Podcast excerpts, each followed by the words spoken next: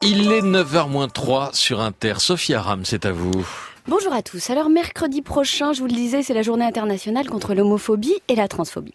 À l'heure où SOS Homophobie déplore une hausse des actes homophobes en France, à l'heure où quelques voix commencent à s'élever contre la persécution des homosexuels en Tchétchénie, à l'heure où l'on ne sait toujours pas comment s'y prendre pour lutter concrètement contre l'homophobie, et à l'heure où des candidats s'apprêtent à se présenter devant les électeurs à l'occasion des élections législatives, j'aimerais revenir sur quelques déclarations, disons, euh, maladroites euh, tendancieuse, voire carrément dégueulasse, de certains candidats sur la question de l'homosexualité. Alors je propose de commencer au hasard par Nicolas Duic, candidat à sa succession dans l'Aube. Oui, parce que, il faut le rappeler, hein, entre deux voyages à Damas pour aller cirer les pompes de son grand ami Bachar el-Assad, il est aussi candidat aux législatives. On a tendance à l'oublier.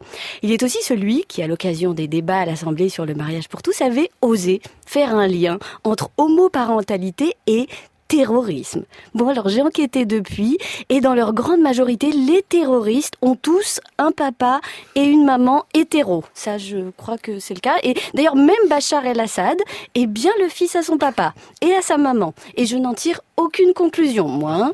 J'en profite aussi euh, pour rappeler que Nicolas Duic n'a jamais tenté d'insigner une prétendue homosexualité d'Emmanuel Macron pendant la campagne. Ah non, non, c'est vraiment pas son genre. D'ailleurs, il suffit d'écouter bout à bout ce qu'il dit sur ce sujet pour s'en convaincre. Sa vie privée le regarde, tout le monde la connaît. C'est à lui d'assumer. Les milieux bien informés ou autorisés le savent. Il n'insinue rien, mais qu'on arrête de nous faire des romans. Donc on l'a bien compris, hein, Nicolas Duc n'insinue rien au sujet d'Emmanuel Macron, voire au contraire, et c'est d'ailleurs certainement pour cette raison qu'il n'a absolument rien dit au sujet d'un lobby gay censé le soutenir, puisqu'il n'a dit qu'une seule chose. J'ai dit qu'il y a un, très riche lobby gay qui est derrière parce que je ciblais Monsieur Berger. Ça n'a rien à voir avec mes compatriotes homosexuels, qui sont comme tout le monde. Alors voilà, hein, pour tous les électeurs de la première circonscription de l'Aube, je rappelle que Nicolas Duic n'a jamais parlé de lobby gay derrière Macron.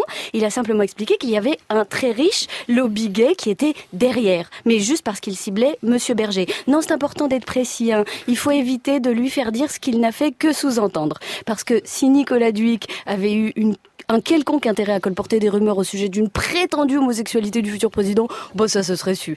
Alors je vais pas reprendre toutes les horreurs qu'on avait entendues à l'occasion des débats sur le mariage pour tous, mais rappelez-vous quand même euh, de Monsieur Cochet par exemple, député maire de Caluire, aujourd'hui candidat à sa propre succession législative. Vous êtes en train de créer un précédent vous êtes en train d'assassiner des enfants. C'est scandaleux. Oui, bah je sais, c'est tordu, hein, euh, comme euh, comme euh, comme affirmation. Quant à Jacques Miard, député maire de Maison Lafitte, qui brigue un sixième mandat dans la cinquième circonscription des Yvelines, il avait expliqué que voter une loi autorisant les homosexuels à se marier, c'était jouer avec le feu. Mais écoutez, il va plus loin.